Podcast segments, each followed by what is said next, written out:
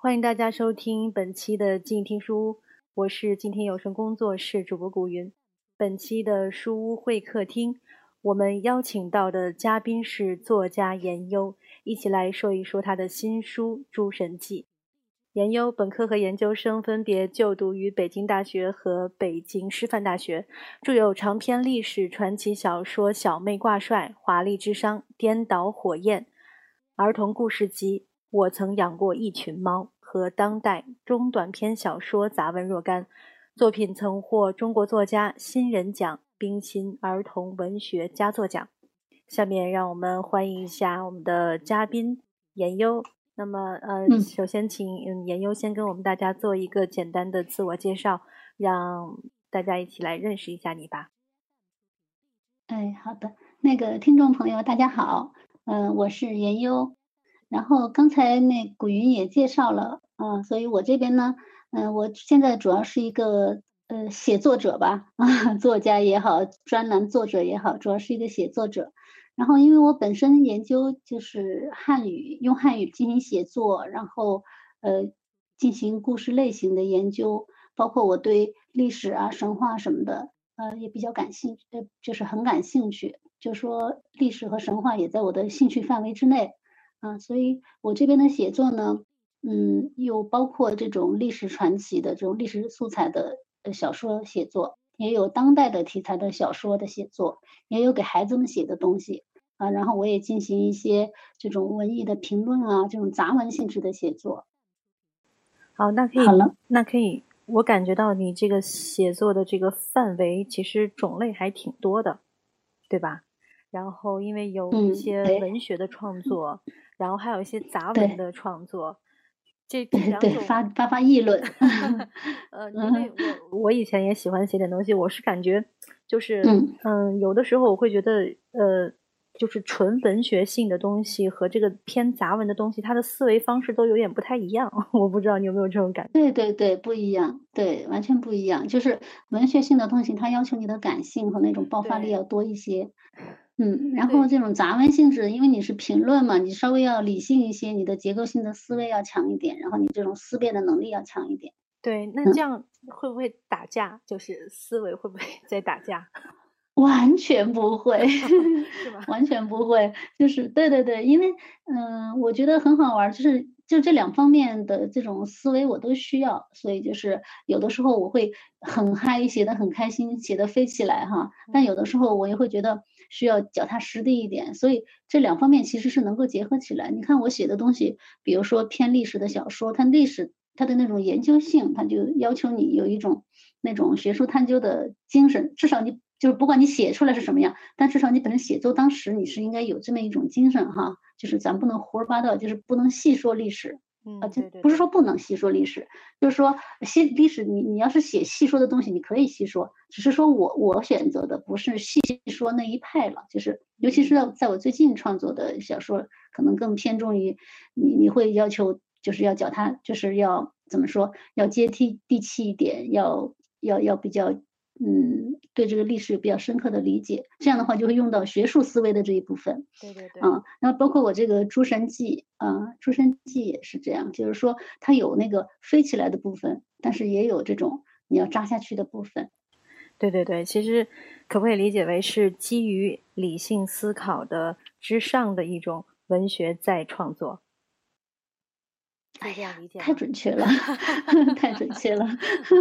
因。为我 本身是学工科出身的，然后我平时做电台会接触到很多呃编辑啊，然后作者是做这个文学创作的，然后有的时候我就会会对比，哎，不同专业的人，就是这个，就因为我们一直都是文理科分工呃分分的在学的嘛，我就在想这两种思维真的是。真的是冲突的吗？还是说他们就是不能融合，还是怎么的？我有的时候就会想这个问题，所以就觉得其实，在某个点他们应该是可以融合在一起的。就是像你刚才说的，而且挺互补的。对对，做科研，无论你是做什么学科的科研和研究，理性思考都是一个基础，就是说都需要有这个严谨的逻辑在里面。对对，你看刘慈欣那个《三体》，人家飞的时候写的很飞，可是。人家做一个科学部分，他又显得很，就是对对，就是结合的蛮好的。对，嗯，对。那么，就就让我想到了这个第二个问题啊，就是当时你是出于一个怎么样的原因，就想到想要出这种，呃，类似于《诸神记》这样一本书？然后它的这个本身，你出这个书的时候，它的这个定位的群体是什么？嗯，其实，呃，因为我自己持续的对神话是有这种持之以恒的这种兴趣嘛，那所以呢，我也一直在读神话啊，包括一些对比着跟嗯西方呀，或者跟别的民族的神话对比着读，那就是嗯有所发现吧。然后就是也这个写字的人嘛，他就是嗯愿意那个分享啊，有有些就搂不住就想写，有这个创作冲动，那我想写出来啊，然后呢。我自己本身呢，其实我就算就算我作为一个读者哈，我在读中国神话的过程当中，我也是有一些需要的，就是我会觉得说，嗯，相对来说，咱们现在看到的所有的神话资料都相对比较，嗯，比较零散，对对，比较零，对，比较零散，有些片段化的东西。我觉得其实啊，当然就说你说像很多前辈，比如袁克先生什么的，他也是做了很多努力，要把它弄成一个体系化啊，人家。就做了一个非常巨大的努力啊，前辈那么多前辈，但是就是，呃，作为后辈来说，我们觉得说，对普通人，可能你还是需要一些更加，就是还还还不太够啊，就可能还需要一些跟给给他们说的更清楚的地方，对。啊，就是因为现在大家其实读中国的神话又有很多疑问，比如说这本书里说这个人是这样的，下一个故事又变成另外一个样子，然后关系也是。就是这个是这个关系，夫妻关系啊，一会儿 就兄妹关系啊，不知道是怎么回事儿哈。这个时候呢，其实好像可能更多的需要一些，嗯，去去讲的更加明白一点的。那这个其实我 挺好玩。我之前呢，我就我就跟我的我的一个师兄，他也是博导，是民俗学方面的博导。我跟他说，我说师兄，哎，你给我写一个这个。那会儿我我自己做公众号嘛，也约稿嘛。那我就说，我说你给我写一个这个《山海经》吧。什么的，那我师兄就很严谨，他说：“哎呀，这个不是我的研究范围，我不敢胡说八道。”我说：“你不用那个说的太深哈，你就跟老百姓讲一讲什么的。”他哎呀，这个不好意思，我真的不敢写，就是他他们很严谨 啊。然后我那个师姐，呃，我一个大师姐，她也是博的，呃，就是这个帮我写这个序的杨丽慧教授，对对，那她也是。我说：“哎，我说那你写啊什么的哈。”他说：“哎呀，我我现在这个特别忙，我的学术的东西，我学术研究的工作，我这个教学的工作啊，我还要去外面交流的工作。那我退休了之后，我要有时间，我一定要写 什么什么的啊。那是这样，那等于说学界啊，咱们先说学界，学界目前就这么一个状况，就是说，呃，他他们特别严谨，他觉得不是我的领域，我不能随便说话。那么我就说，对，那因为那会儿我是做公众号嘛，我说那那我来写。”我说我我来写一些东西，大家一些嗯小的疑问什么的，我一个一个的小故事来写啊，所以一开始是这样的啊，这样的之后呢，发出来之后呢，哎，我就我的朋友们呀、同学呀什么的，嗯，哎，他们还挺那个反应还挺好的啊，也鼓励说，哎，我们很很希望能看到这样的东西。那你看我的同学朋友什么的，也也是跟我差不多的。这种教育程度什么的，可是他们也也有很多误，就是有很多不理解的地方哈，就或者是说他没有精力去刨那么深的地方，他很需要有个人跟他聊一聊这些事儿啊，所以呢，我就我就一直写下去啊，我说哎那那挺好的呀，我说你们觉得可以吗？可以这样写吗？啊，那当时写的时候还是不像现在这个书呈现出来这个样子啊，当时写的时候就是公众号里的微信公众号里的那个文章嘛，它就会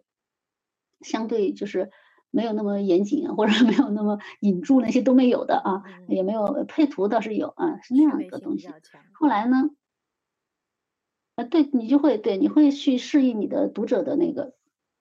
当然了，就是微信现在这个这个肯定水平，就是你好一点、严肃一点的微信公众号，肯定还是要比那个头条的那些要要要严谨一些嘛。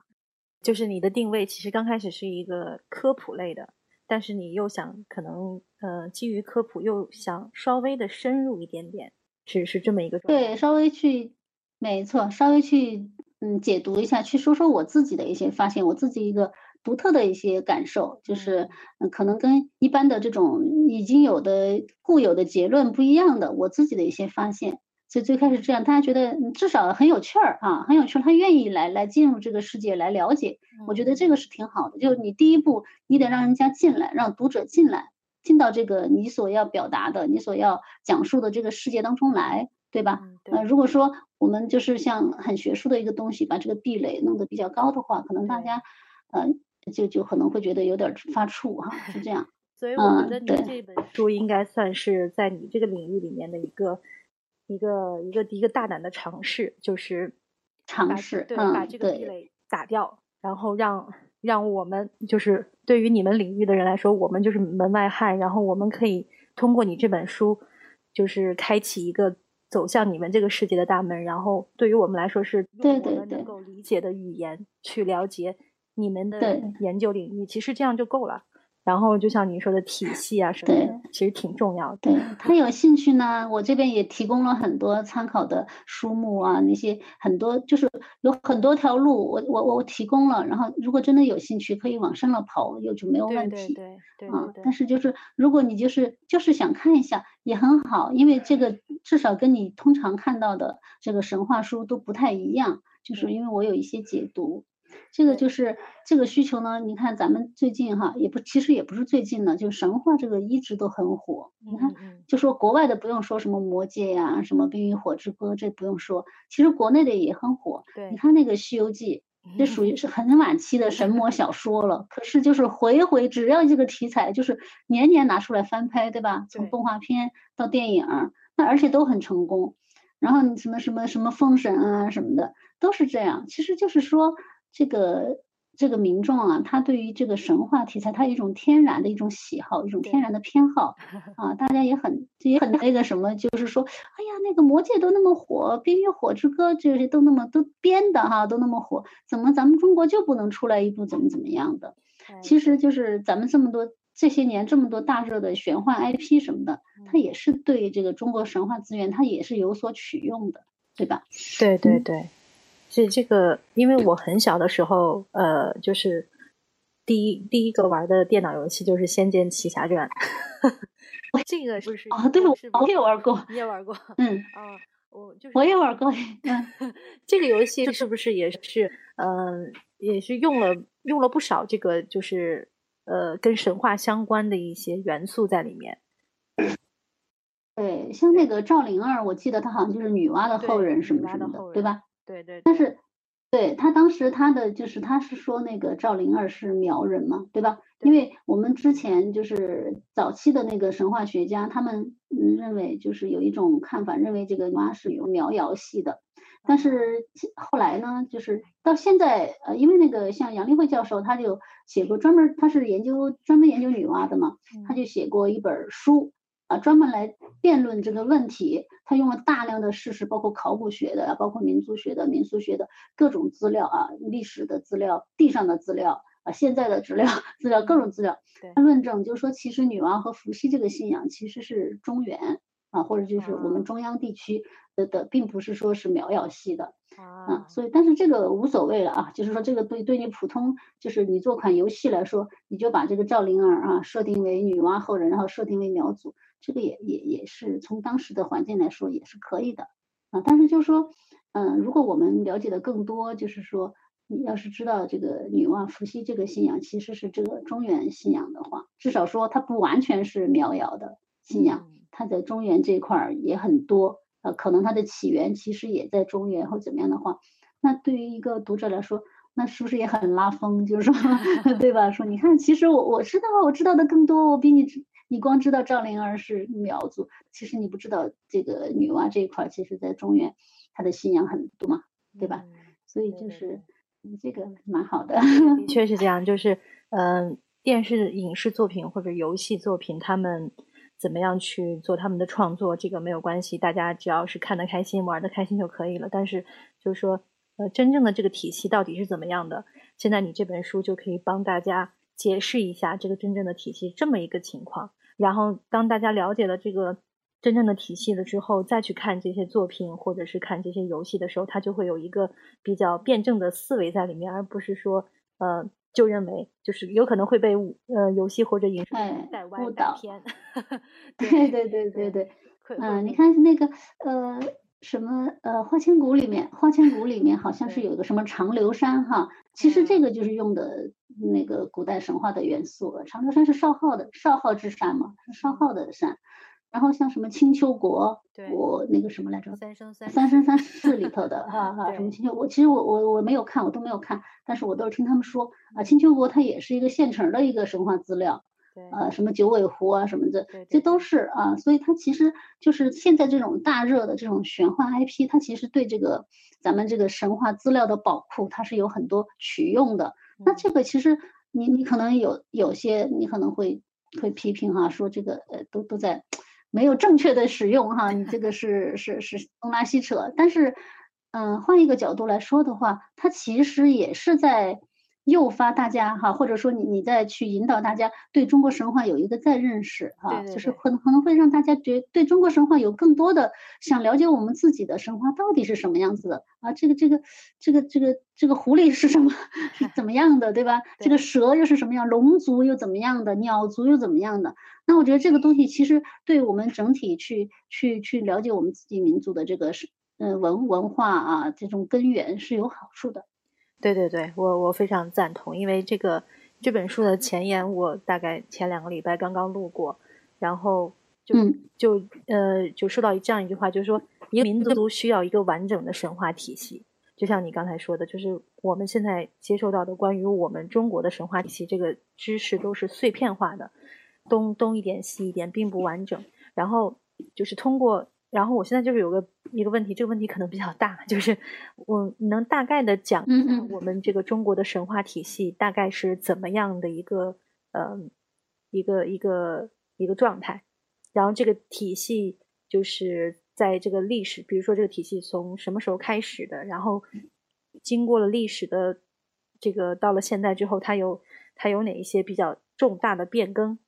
然后对这个体系有过一些呃呃影响，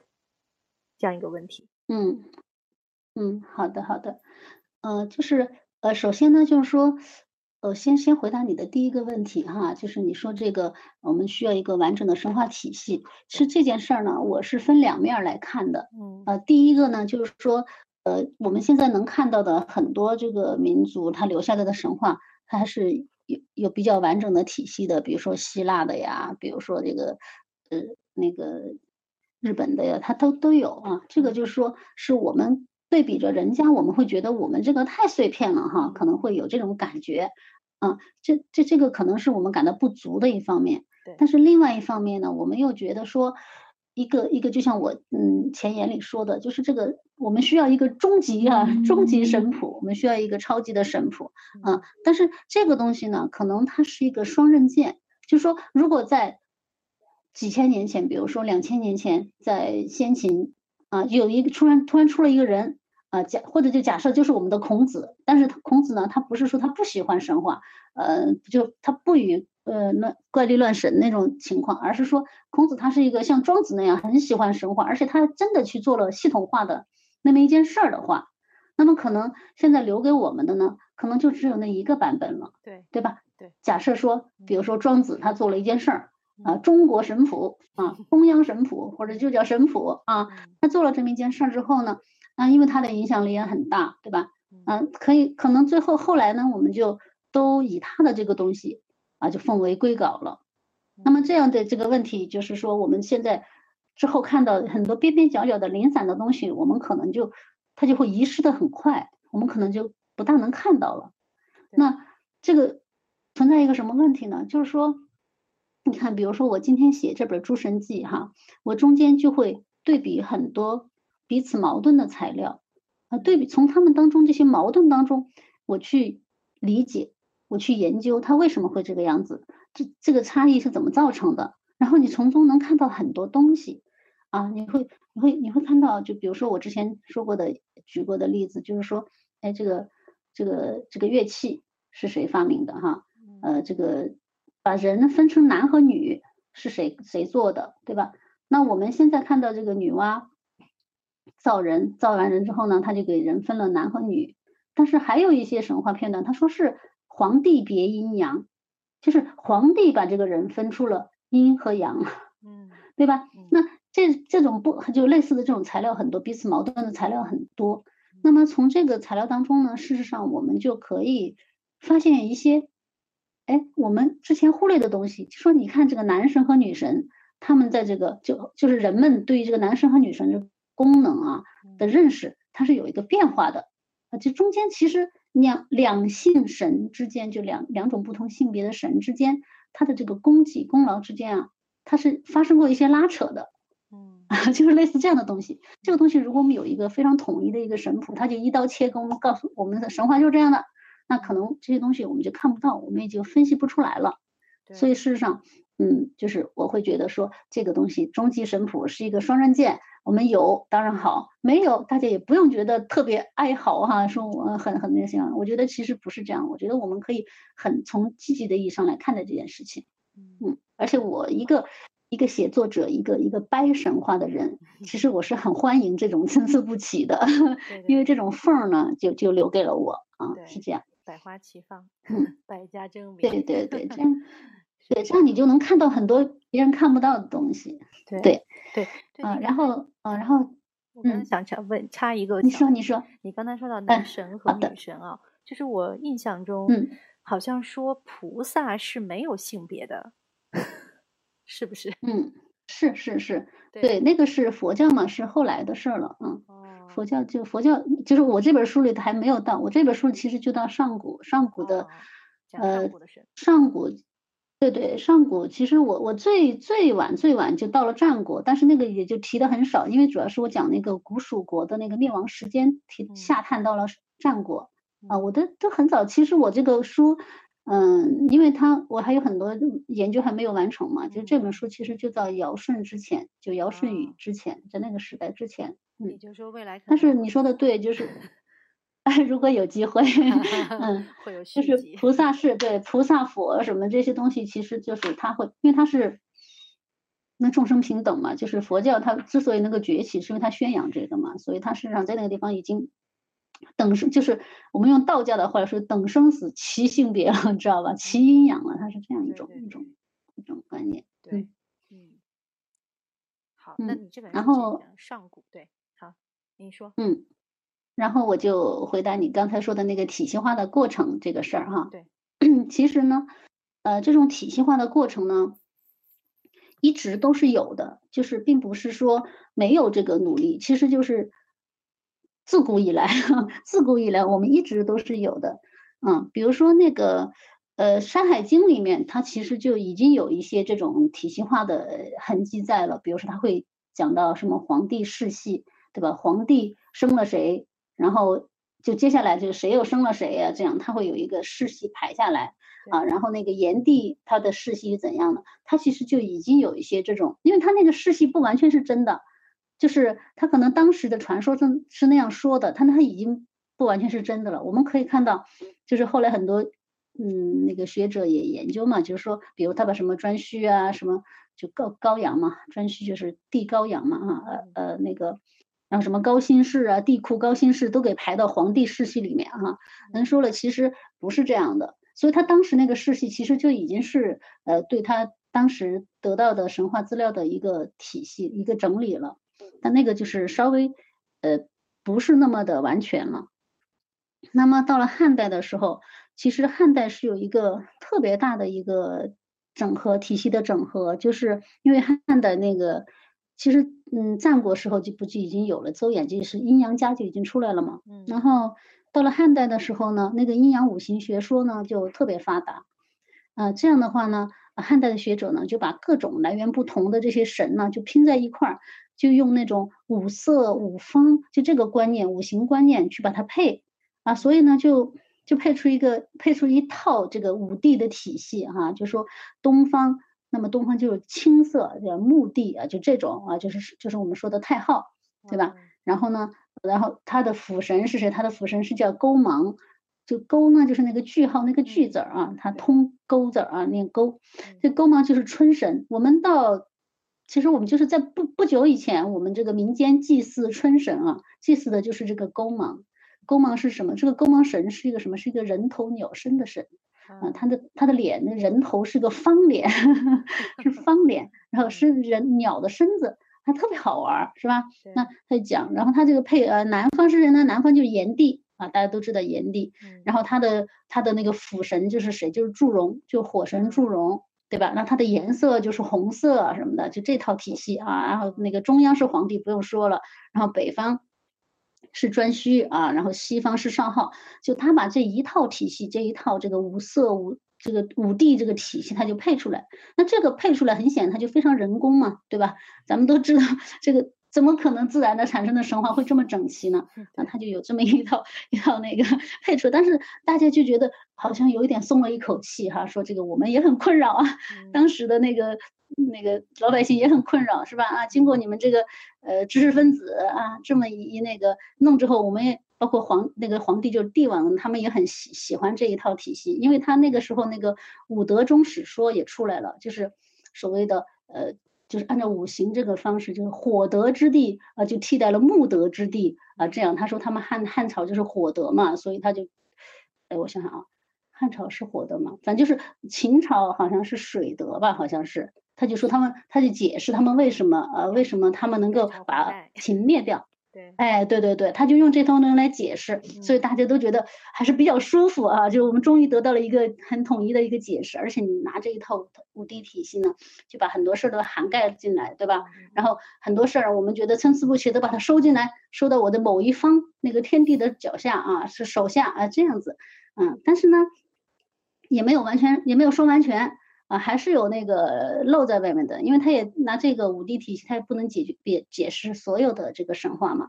那么，嗯，那么就接着再往后，比如说，嗯，到了南宋的时候呢，那一个叫罗密的人啊，这个人很很厉害，他写了一本路史，就是道路的路，历史的史。那这本书里，这个我们经常现在去研究这些东西，都会找他的资料。那虽然他就是一个道听途说的一个东西，很杂糅，他把它。当时听到的很多那些神话的片段，当当然没有神话这个概念哈，就是神话是咱们这个咱们这个清朝之后就民国的时候才才开始引入的这个概念，就之前不叫神话，可能就是呃一些奇闻异事啊，就是类似这种东西，就他们说不出来是什么，反正就这么一些他们觉得很很好玩的、很奇怪，但是又很很好神叨叨的一些东西，全部把它拉起来啊，他就写写了一本叫《录史》啊，这个这个书也很有意思。那么这这个就是，呃，到了这就到了南宋了，啊，对，然后而且南宋、唐宋之后呢，这个道教就，因为道教其实它是汉代，呃，那个就开始比较兴盛起来，但是到了唐宋之后呢，呃，道教它就开始，因为它受到这个佛教，因为佛教其实也是差不多东汉的时候传过来，但是，嗯，它也有一个发展的过程。那么到了唐宋的时候呢，这两个教就变成两大教。从宗教的角度上来说，它变成两大教啊。儒教呢，它不是宗教，儒教它是这个管理体制嘛，就是我们治国的体制。对，那么他们就是帝王，他也需要借助这个宗教来来来教化人民啊，就劝人向善啊什么的啊，这些都是宗教的作用嘛。嗯，那么到了唐宋的时候呢，哎，道教就开始说这个佛教传过来，佛教体系很完善啊，佛教的那个。呃，什么 什么天龙八部啊，什么就这种哈，呃，他的那个佛陀是怎样的？那个佛又有多少佛啊？然后佛底下有菩萨又是怎样的？有多少部？佛就是他那个六道轮回又是怎样的？天龙怎么样的啊？那些就就很完善。那那我们对比下来呢，我们觉得好像我们自己有一点欠缺，是吧？那这个时候呢，嗯，道士们也很用功，也很用心，也很努力。啊，就就就就把它做了一个三清的体系，就逐渐完善了。啊，三清呢，呃，这什么什么汤呃上清、太清、玉清啊，就这种。啊，然后他就把吸收了很多我们古老的神话传说啊，比如说那个那个盘古，嗯，开天辟地的盘古，对，那就在他们这就成了元始天尊。嗯啊，然后那个老子，啊，就是那个太上老君，对吧？就这种，他就开始又做了一个整理。然后把我们很多上古的神，包括比如说最著名的雷神啊，他们把它放到这个里面来。哎，对对对，呃，雷震子还只是其中的一个啊，还是雷震子他是那个封神编的雷震子啊，就是就雷部诸神，就是整个一个雷变成一个。大的部门啊，然后这个雷部里头，对对对，雷公呃电母啊，雷雷公电母，然后那个什么风风风伯就风神、雨神、雨师啊，就就就这一套，还有什么什么霹雳大仙，什么律令啊，咱们现在老说什么太上老君急急如律令哈，那个律令就是一个传传传旨意的这种传令的这么一个神啊，就这种啊神仙，他们那会儿就神和仙并提嘛。那所以就是说，在道教的时候呢，对他就他就他就很好玩，他就 他就把这些全都收进来，收进来之后他自己编啊。你看，比如我们那个玄女，玄女其实是是一个古代的一个神，就东夷的一个神，就玄鸟嘛，就天命玄鸟降而生商啊，就是这个这个燕子，黑色玄鸟就是黑鸟，就是燕子了啊。那这个玄女呢，也被吸收到这个三清体系里头来啊，就是九天玄女啊是。那王母娘娘也被收进来了，对吧？王母娘娘是东是那个昆仑系的，也被收进来啊。王母娘娘就变成了跟玉皇大帝是一对儿了，是吧？啊 王母娘娘不是玉皇大帝的娘吗？啊，不是，不是娘，就是在 在那个在那个在，比如说你看《西游记》里，它就有体现，他就说这俩是一对儿啊，就是等于是天上的皇上和天上的皇后，就好像那个意思。哦，那对对对，所以他们俩是一对儿，就是。呃，丈夫和妻子的关系，呃，当然就是，嗯，但是事实上，西王母她其实是这个昆仑系的神话过来的，就从昆仑山从西边啊，呃，那个过来的。而且玉皇大帝是一个很晚起的这么一个角色，玉皇大帝就是，就是没有什么没有什么太多故事啊，就是因为他就他本身来说没太多故事。你知道啊，说比如二郎神，呃，那个呃，玉皇大帝是他的舅舅。呃，对对对，什么什么三圣母是玉皇大帝的妹妹，呃，谁谁谁又是玉皇大帝的什么侄女，就这种。但是玉皇大帝本身有什么事儿吗？几乎上几乎你看不到他本身有什么事儿啊，就那种充当那个坏人的什么什么牛郎织女，不让他们在一起，那都是王母娘娘。王母娘娘是一个古王母是一个古老的神，她是有这个神力的，对吧？她拔下她的那个发簪，往那个往那个织女身后一画，不是银河就出来了吗？对对对。对吧？你看那个西方的那个神话里头说这个是乳汁啊，是天后的乳汁呃化成的，它叫它叫 Milky Way 嘛，对吧？就是银河。Milky 对，对吧？对。啊，那 Milky Way 它就是就是银河，它是这么说的，就是西方的神话说，哎，银河是乳汁变成的。我们我们东中国的神话说什么呢？说银河是这个王母娘娘的发簪，在那个织女。织女跑到天上来的，被天天兵天将抓回天上的时候，那个牛郎呢带着孩子啊，披着那个老牛皮，那个具有神力的老牛皮，然后那个挑着扁担，扁担装两筐，就两两筐里一一筐一个孩子嘛，对吧？对，就他他这追后面追，那王母娘娘拔下发簪呢，在那个织女身后画了一下，这就是滔滔的银河了，那牛郎就过不来了，所以才一年一度的这个七夕会什么的。这样的，所以这个王母娘娘呢，她也是一个，她也是一个，就是被被道教拿过来，把它放到了这个道教体系里面的一个非常古老的一个神。嗯，所以事实上就是在这个唐宋之际啊，这个道教啊做了很多努力啊，就变成了一个三清的这么一个神仙体系。但这个东西呢，因为它里面也也就是补的太太多，他说胡那咱不能叫他胡说八道了，反正就是。就是他他自己编的东西比较多，所以呢也没有什么群众基础，所以就他这套东西呢，你也没办法说推广到全国人民，你们人手一册啊，你们以后我们我们国家的神仙体系靠这个了，也没有做到啊，也做不到这一点。所以你你去我们去看，我们现在去看道教的很多道观里头哈，那那上面那些神，其实大多数人是不知道他是什么神的。是吧？对，你可能这个太上老君你知道啊，盘元始天尊你知道，可是你再多了，你并不知道他是什么神的。但是大家也就拜一拜嘛，我们中国老百姓就很可爱嘛，对吧？对，就见一个神拜一拜，其实也也无所谓了哈，捐点钱很开心，自己觉得说找了一个平衡很开心。对，嗯，你这么听来，是不是佛教并没有从这个神仙体系当中抽取一些碎片去完善他们的体系，是因为他们本身？来的时候就已经有了一个完整的体系了，他们不需要，还是他们取的比较少？佛教是这样，因为佛教它成立之初，它也是从印度教脱胎来的嘛，就是就是他在当初创立的时候，他很多神都是从印度教拿过来的。啊他拿过来之后，他自己再加以改造，然后再再再再再发展，对吧？他那个呃，他的很重要的一点就是他他提倡觉悟嘛，所谓佛佛陀就是觉悟者嘛，嗯，就是所以他就说人人皆可以成佛啊，就是这个佛是未呃那个人是未来佛，佛是呃过来人，是这个意思，就说。为什么说放下屠刀立地成佛呢？他并不是说佛是一个偶像啊，就是从他的本意上来说呢，佛他并没有，就佛教本身没有偶像崇拜。从它的本意上来说是这样啊，他讲的是说，为什么禅宗最后中国的禅宗最后崛起呢？就是禅宗说，呃，喝佛骂祖嘛，说我们连佛祖都可以骂，对不对？因为佛佛祖讲的就是说让我们自己觉悟啊，对吧？他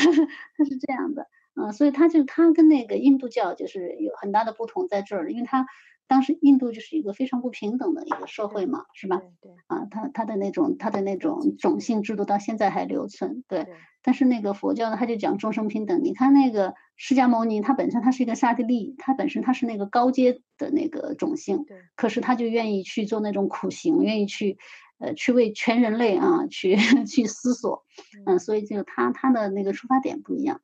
嗯，那么所以他当时他的这个神话呢，他是借助了嗯那个借助了印度教，当然就是说他作为一个宗教宗教，任何一个宗教它都有偶像崇拜，不管说你的原始教义也好怎么样怎么说，事实上你看我们实际的这个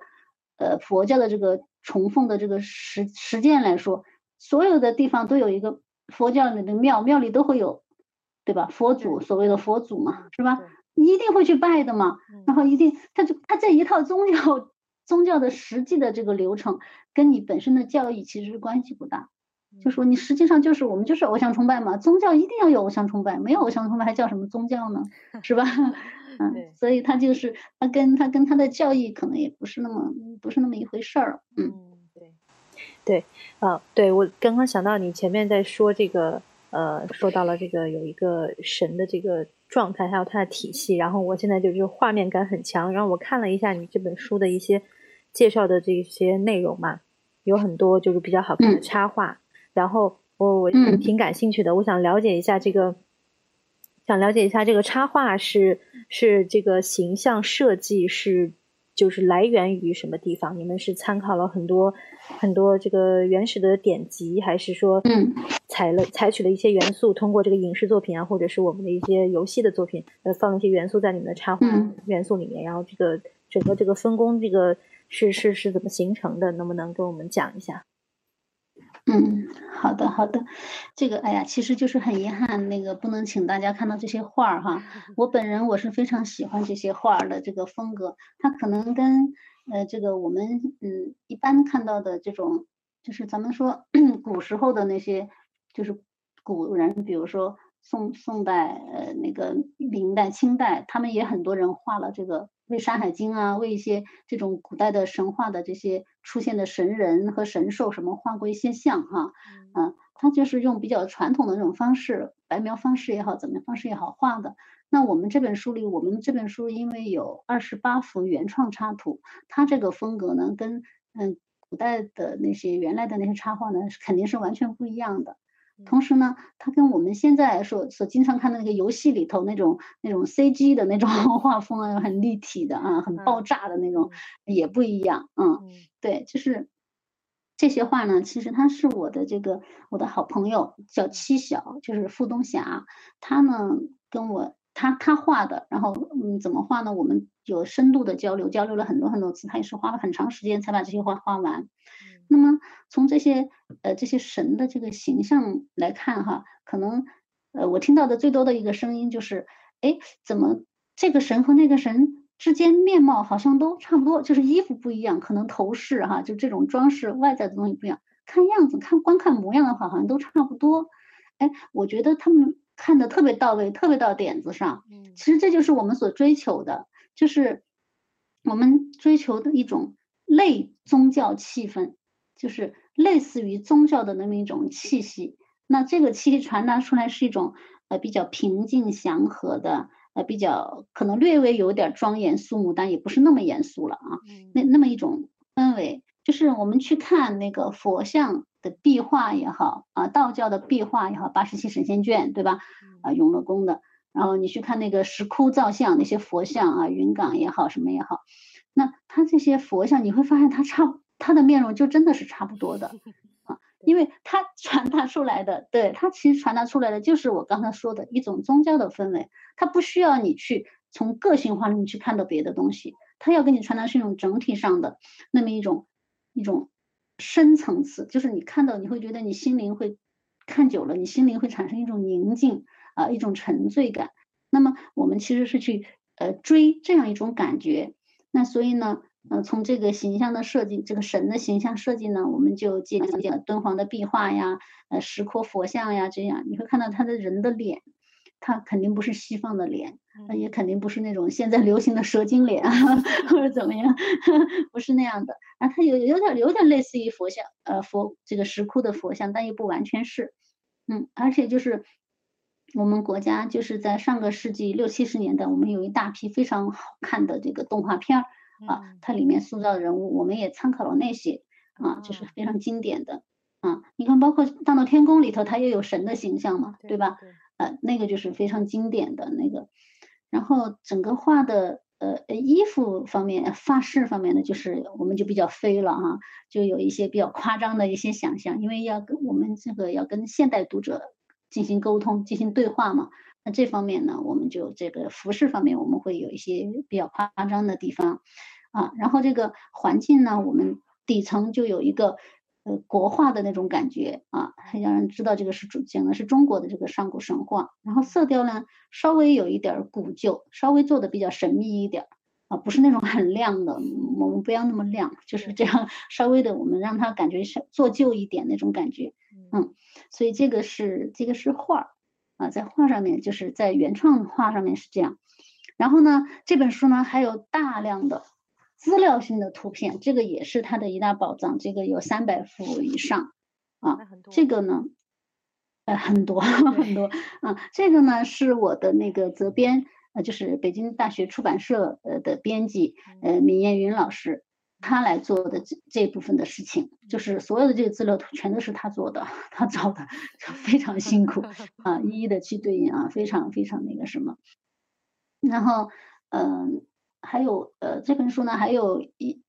就是不不算很大量，但是还有非常多的就是原文，就是这个原始文献。因为我在讲这个故事，包括我在讲完故事之后要点评，要这个解读哈，去发散这个故事。那么在发散完了之后呢，其实我是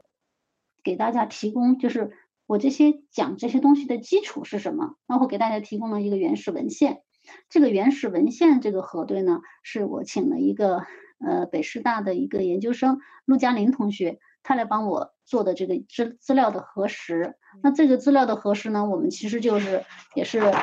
做的比较尽量比较严尽量严谨吧，只能这么说啊，我也不敢不敢说那个。那包包括这个古籍，尤其很多古籍的出处呢，其实是至少核对了两种两种来源，一种就是国家基本古籍库。这个呢是国家的一个重点的电子出版物，它是一个“十五”规划的一个项目啊，是是很严谨的，就是不是随便的啊。另外一个就是那个汉唐典藏啊，这个也是这这这两这两个读物呢都是学界认可的啊，他会做一个呃对比参照来核对，就是我们选的这个呃原文资料这一块是不是足够的足够的经典，足够的权威。那这个东西呢还不够，就是说。这之后呢，我们拿到把这个书拿到那个出版社去终审的时候呢，出版社的终审老师又做了大量的校对工作，所以事实上啊，这个书能够有现在这个面貌呢，是我们这个这个团队啊在做，包括我们的美编啊肖静新，他的整个整个这个书的版式，你我相信你你也看到了，就是。嗯，我们也不，我也不敢说怎么样，但是我觉得真的还是，我个人真的是非常喜欢的啊，它的这个整个版式设计啊，就是很舒服，就看着很舒服。对，啊，这些就是都是很喜欢哈，对，就是我觉得这就是一个团队作业嘛，就是但这个书最后能够呈现出这么一个面貌，它不是我一个人努力的结果，它是大家共同努力的结果。群策群力，众人拾柴火焰高，对吧？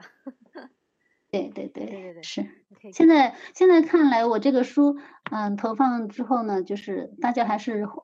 就是挺受欢迎的，大家还是正面的评价都特别多啊，所以我觉得这个确实就是大家一起来来把这个事儿，对，把这个书做成这个样子。呃，我觉得也是因为大家特别需要 这么一本书，所以。可能就是大家心目中对这个中国神话这种迫切了解它，更加深入的了解它这种需求真的是很多，所以就是可能挠到大家的痒痒了吧，应该这么说。所以你这个书来的非常及时，所以我就说，要是有机会的话，应该出一些续集。嗯，对对对，但愿如你所言，全部都讲完。这样就 没有没有全部，我觉得这个是一个呃阅读神话、学习神话的一个过程啊，这个是学无止境的。你就不可，你今天是这么说，你可能嗯过一段时间你又又得到了更多的信息，对吧？然后你可能会推翻你自己的看法，或者你会修正你的看法，这个是个没有止境的事情。对，就是就是这个就是一个非常做学术的一个思维，就是就是这样子，可能。过两年再看自己的文章，然后就发现，哎，这个不对，因为又有新的东西出来了，然后你就要去证明这个是错的，然后有的时候就要去跟他们说，哎，这不对，我要重新写一个东西，甚至有些人会杂志社去撤稿，这个都非常 对对对。对，做科研这个，其实，在每个每个专业做科研都都是这么一个一个一个来来进进来来进进，然后反反复复这么一个过程，其实还还挺有趣的，对对对，就探索未知，这很好玩嘛，对对对。对，这个很好玩，对它没关系的。这个就是大家都会，因为事实上，我们这个对于神话的研究一直就几千年就一直都没有停止嘛，大家都在不停。包括您看，比如说，嗯，对那个楚辞，就是对那个九歌屈原九歌的那个研究，因为九歌他是写了很多神话，对吧？嗯，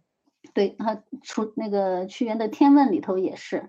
嗯，他讲了很多，但是他有提问的方式，他只有问没有答。啊，所以就是这么 几千年来、两千年来呢，就是对这些神话的研究一直都没有停止，所以就是会不断的会有新的观念啊、新的材料出来啊，所以就是会不断的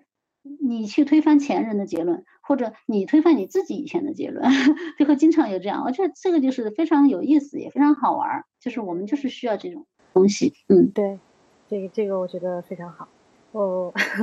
就是当时对当时因为那个。嗯，北京大学出版社的那个呃市场部的，嗯，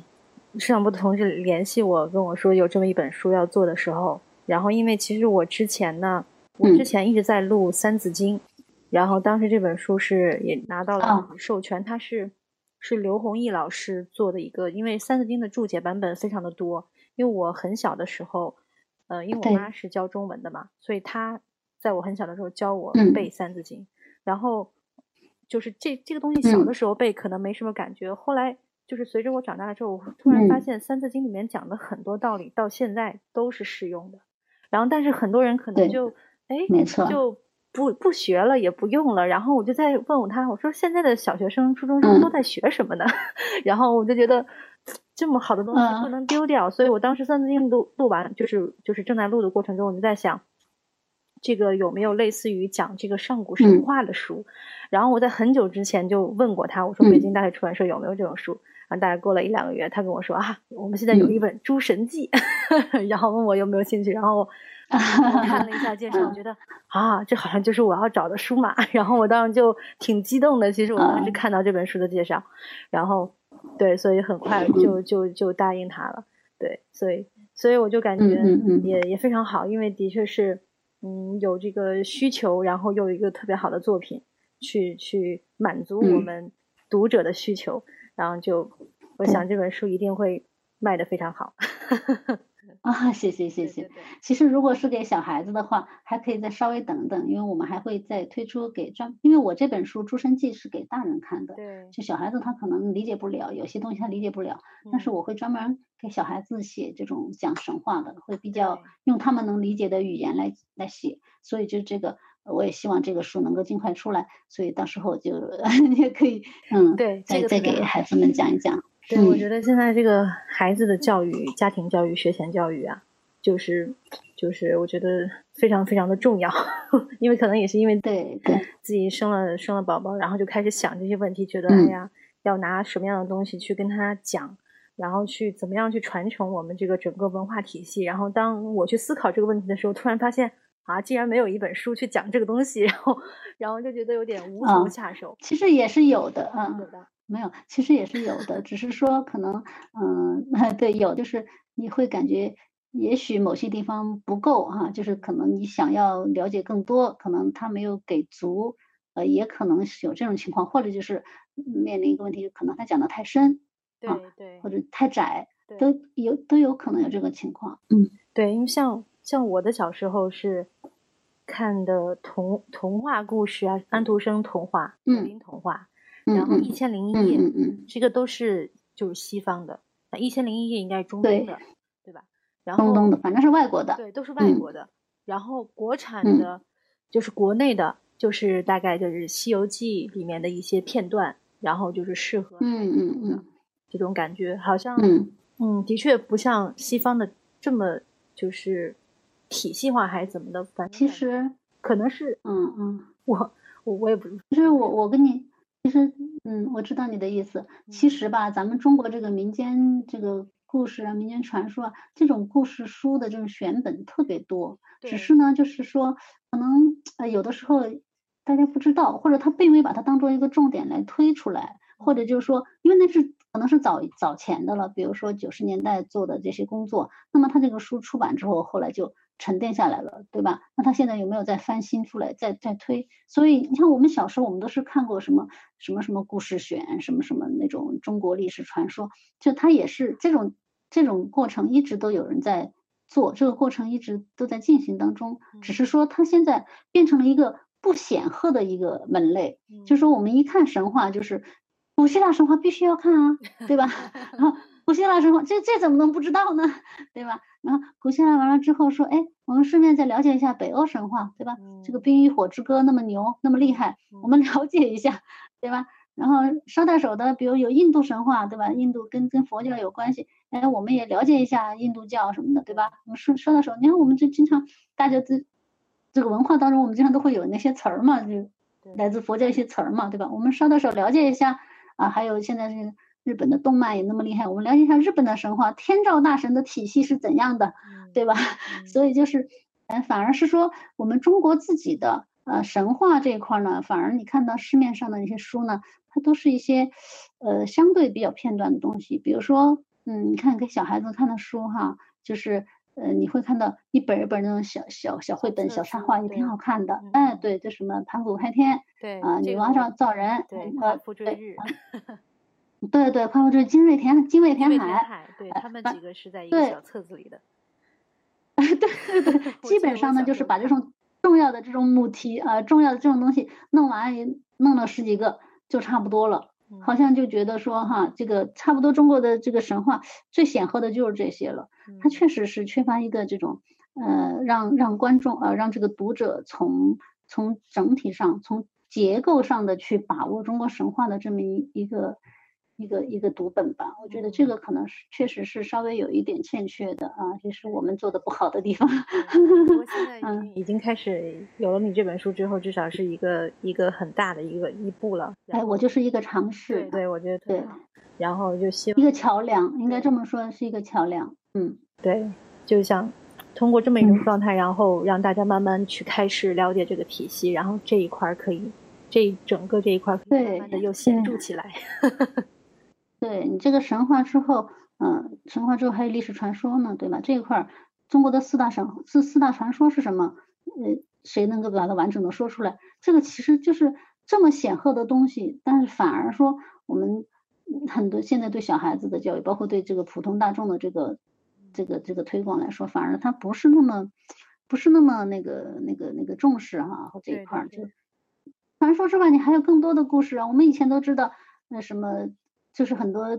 特别好玩的民间故事哈，什么那些聪明人的故事啊，傻子的故事啊，什么巧媳妇的故事啊，是吧？就各种各样的故事，特别。对对对对，你看，包括那个葫芦娃，它也是民间从民间故事来的嘛，对吧？像这种东西啊，你看你你传达的什么葫芦娃，你传达是那个对葫，就首先你就给人一个印象就是。就知道这个葫芦在中国的文化里头是一个很了不起的东西，对吧？怎么所谓的人文瓜果？这葫芦它象征什么？我这本书里其实也说到，葫芦呢，它其实就是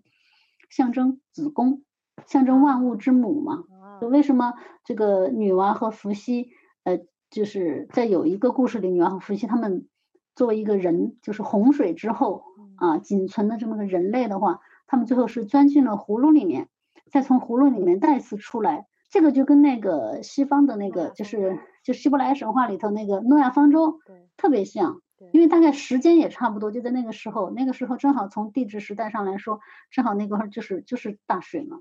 就是大洪，就是你研究的那个 范畴的洪水，这个是古洪水，古洪水是另外一个，是另外一 个洪水，对，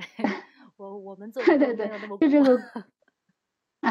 对，就这个古洪水的这个体系，那这里面就出来这这这些故事，对吧？其实它它都是它都是有原因的，所以就是大家可能现在小孩子们知道有葫芦娃，对吧？但他不理解为什么，可能大多数老百姓也没有意识到，说这个葫芦为什么就这么了不起？为什么他们一定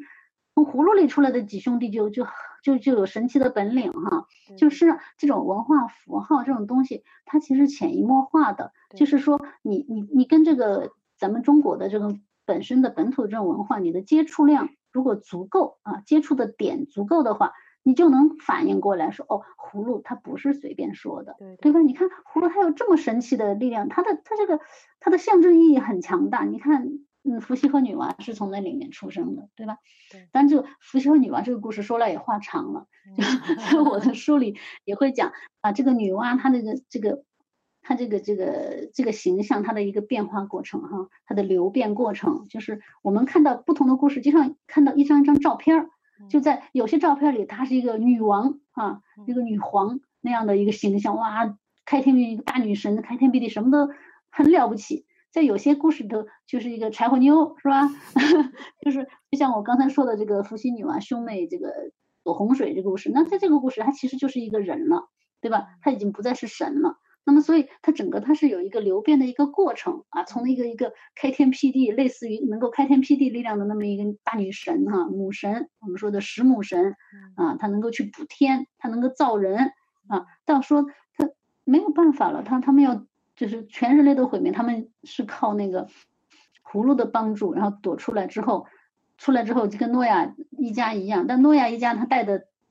财物就他带的东西比较多一点，比较丰富一点哈，带了一家子，然后还有各种什么植物、什么动物，一公一母什么的，对吧？那伏羲女娲没没说这个，伏羲女娲面临的最大问题就是从葫芦里钻出来之后呢，这个世界上没有人了，就剩他们俩了。嗯，那这个人怎么办？你得延续啊。嗯，所以他们俩就最后经过非常痛苦的一个过程，这兄妹结婚是吧？这个这个是从伦理上来说是有问题的。嗯，那他就会有这个难题考验的一个过程，就是说。这个妹妹肯定不同意啊，那哥哥说，那我们得为了全人类啊，是吧？那所以就会有各种说啊，那我追我跑，你追，啊你要是能追上我呢，呃，咱们俩就结婚。嗯，结果就他就跑到一棵大树那儿，是吧？大树那儿就绕着那个树跑，那哥哥追不上，追不上，反过来，哥哥也聪明，反过来就给抱住了，就抓住了，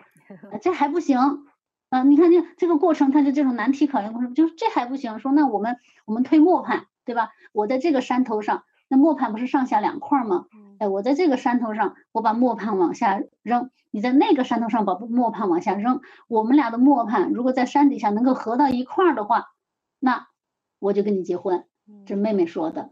啊，这这个看起来不可能的任务啊，结果两个磨盘合到一块儿了，到山底下，对吧？然后下一步这个还不行啊，最后又变成什么？呃，就是就是我们俩得烧烟啊，我们俩烧烟，就是说。去去焚烧一些东西，然后起来那个烟雾。我在这个山头，你在那个山头。如果我们俩烧的烟能够合在一块儿，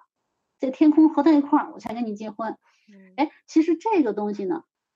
这个这个焚烟这个过程，其实也是特别古老的这个神话里面的这个体系讲述的一个一个元素。就是因为特别，我在这本书里也讲到嘛，就是说，其实所谓的上古的翻柴祭天嘛，就是你焚烧柴火，你你然后这个巫师。在这个柴火的烟气里头，它就能够通神，嗯啊，所以它就是为什么这个烟它合起来就能代表说天意如此，神的意思如此，让我们结婚呢？就是因为它这个烟有这样一个含义，所以等于就是说这个太好玩了，就是神话里头每一个点它其实都是有来历的，只是说我们现在呢接触的少，说的少，可能一般老百姓他也不知道了哈，这个就就有点遗失了。那我们再把这个故事呢重新讲讲出来，让大家再了解。啊，然后如果你想了解的更深呢，哎，那你就沿着这个再继续往下挖。所以我们也提供了这样一个渠道，我觉得这样就很好玩儿，然后大家也会觉得说啊，其实大家看完这个之后绝对不会觉得说很累，他一定会说的是，哎呀，原来是这样的，他一定会有一种很开心的感觉，很高兴的感觉，嗯，趣味性很强，然后满足了大家的好奇心，嗯，对，行，那我基本上就这些问题啦，然后，嗯，时间上也差不多，现在一个多小时，你还有没有什么想的跟？我们听众朋友分享的内容、故事，然后都可以说。对，因为这本书呢，本身来说呢，它是也不光是说这个中原的这个神话了，它本身它也哦讲了，就分单元讲了别的系统的神话啊，就是包括呃昆仑系的神话，包括东夷系的神话啊，包括古代巴蜀的神话。然后包括我还专门有一章有一个单元来讲了个女神啊，就讲了几个，就是我们前面没有太没提太多，但是我想重点讲一讲的女神啊神话，然后讲了一下哦南楚就是那个就是屈原所当年所在的那个地方呢南楚的一个一些神话，然后还讲了一些兄弟民族的神话啊，就是因为我们整个这个书呢是上古这部分，主要是讲。开天辟地，然后包括跟这个造人，就这种人类起源、宇宙起源、人类起源和一部分的文化起源啊，这样，所以它就是它这个截止的日期是比较早一点，就是它这个下探的时间比较早一点。但这个故事呢，都特别好玩儿。对，就是我五千到三千年。呃，对对对，可能是吧。对对对，嗯。所以就是，嗯，这个可能就是，嗯，大家可以去看一看，了解一下。因为我每这些故事呢，我都有这个先讲故事，然后再来掰故事啊。我所谓的掰扯这个故事，去解读这个故事，它很好玩。我们今天呢一一句两句也说不完，但是，嗯，但是就是我呢希望呢，啊，至少就你买不买书的无所谓，你也可以，嗯，我网上我们也会有一些介绍，你也可以先看看网上的一些介绍。啊，然后呢，我是希望呢，呃，通过这个呢，就带就是让大家，嗯，就对神话，对咱们自己的这个神话呢，有更更清晰一点的这个了解吧。对，就如果大家就看了这本书之后，觉得说，哎呀，就是咱们中国的神话真的不是我想象的那么碎片，那么那么拎不起来，那么拿不出手哈，而是说，哎，其实我们有非常绚丽、非常漂亮、非常壮观的这个神话，而且这种荡气回肠啊，因为我里面还讲了很多很曲折的东西。那个不是说国，就是不是说我们看到那些史诗就能媲美的，那还真不是。我们有些非常好的，就是你一点都不输于那个什么特洛伊战争那种东西的啊。所以就是我希望大家，嗯，看了这本书之后，如果有那种感觉，说哎呀，就是我们真的，我们的神话挺拿得出手的哈，我们的神话真的挺美丽的啊，挺壮美的啊。如果有这种感觉呢，我我就却会觉得很高兴啊，很欣慰。对对对，我觉得也应该会的，而且这个。就是你看这本书，然后大家慢慢去了解，然后慢慢的影视作品跟这个呃电视剧、电影，慢慢的去做这方面的内容的话，它整个这个文化产业都会被带起来。像那魔界什么大人国、小人国，什么矮人族什么这种东西，我们通通有啊，亲，是不是？我们都有啊。我们你夸父族就是就是巨人族，那光只有夸父啊，夸。我们有，我们有，比如说什么巨灵神，这都是古老的神啊，对吧？我们有龙伯国的大人，对吧？就是我们有，我们神话里有很多这种大人，然后我们有很多小人物，就是那种小矮小的人，小人族，我们也有啊，对吧？什么精灵，我们这都有啊，就是没有任何问题啊。所以就是真的是蛮好玩的，嗯。就就让我想到了一个，包括啊，对，就想到一个一个就是文化，它代表了国家的软实力。所以就是现在我们之前的硬实力，我们一直在着手去做我们的经济发展，这个就相当于硬实力。然后现在呢，我们应该真真的是应该腾出手去把这个软实力也抓上来，然后才才可以对对平齐一下。我觉得其实特别对，你看那个《冰与火冰与火之歌》那么那么那么火，对吧？咱们国家也是这个这个这个。观众们看的也是流口水什么的，但是是你想想他的那个什么龙族什么这些东西，你看我们我们有啊，我们龙蛇，因为龙跟蛇其实是一族嘛，就先有蛇后有龙嘛，对吧？所以龙蛇是一族的，然后鸟族啊，像这些东西，包括那个狐狸，刚才我们提到的狐狸啊什么这些东西，虎是吧？这些东西这这种它这种成系列东西，其实我们都是有的。都是有真正一点不逊色。这种东西就是说，嗯，如果你一旦了解之后哈，就是你刚才提到的这个这个软实力的这个问题，就说你可能。嗯，对，作为普通嗯读者来说，你心里会更有底气，就你更有数嘛，你知道你自己本身是怎么样的。因为我们说这个神话对一个国家、对一个民族的文化来说，它是有一个原原本性的、原初性的那么一个意义，对吧？所以你从根儿上，你从你的文化的根儿上，你会发现我们不弱，我们很壮，我们很不仅不弱，而且我们很强壮啊。这个可能对于这个啊，咱们说的时髦一点，现在老说自信心，对吧？那可能对于这个这个自信心呢，它确实是会有提升的。对对对，就是要了解一个我们从哪来，然后解决一个到哪去的问题。对，因为我不是说这个是神话呢，它就是你看我我给你给大家念一段这个这个话作为咱们今天的这个结束吧。好的好的。就是，嗯，就是在我的这个前言里面也写到，我说，呃，对于一个民族而言。神话是上古时期的人类智慧遗存，是世代相传的集体记忆，是包含一切文化本源基因的骨髓干细胞。就说我们有一点神话，我们可以把它复原出我们自己的一个 一个神话的一个强一个体魄出来哈。对。然后是所有表达的原表达，这个原就是一块钱两块钱那个元啊。哦。元一元两元的那个元字。神经元的元，对啊，是所有表达的原表达，是所有意义的原意义，是所有结构的原结构。真正了解本民族的传统文化，要从源头神话开始。就这样。对对对，我觉得这段话说的非常好。非常高兴，本期会客厅啊，呃，请到了我们的嘉宾啊，作家。研优和我们一起说了这么久他的这个新书《诸神记》啊，然后这本书也将会，我现在已经开始录制了。那么希望呃预计呢，在未来的两个月会会会上线，然后到时候大家可以稍微听一下这本书里面的一些节选的章节。那么我可以至少我现在可以跟大家说，这本书非常有趣。在我在看这个书的资料的时候，同时也是因为我录节目的时候，我也是在一个学习的过程。然后，对我觉得这本书非常的好。然后，如果大家觉得听完了本期节目，或者听了我们之后的倾听书放的这个呃本这本书的节选的内容的话，喜欢的话，大家可以去书店去购买这本书来阅读，去了解一下属于我们中国自己的啊神话的体系。那么今天的本期节目就到这里了，我是主播古云，感谢我们今天我是研优，对我们的嘉宾研优啊。那么，让我们谢谢，哎，下期再见吧，拜拜。嗯，再见，谢谢，谢谢大家，谢谢。嗯，好，好的，拜拜，拜拜。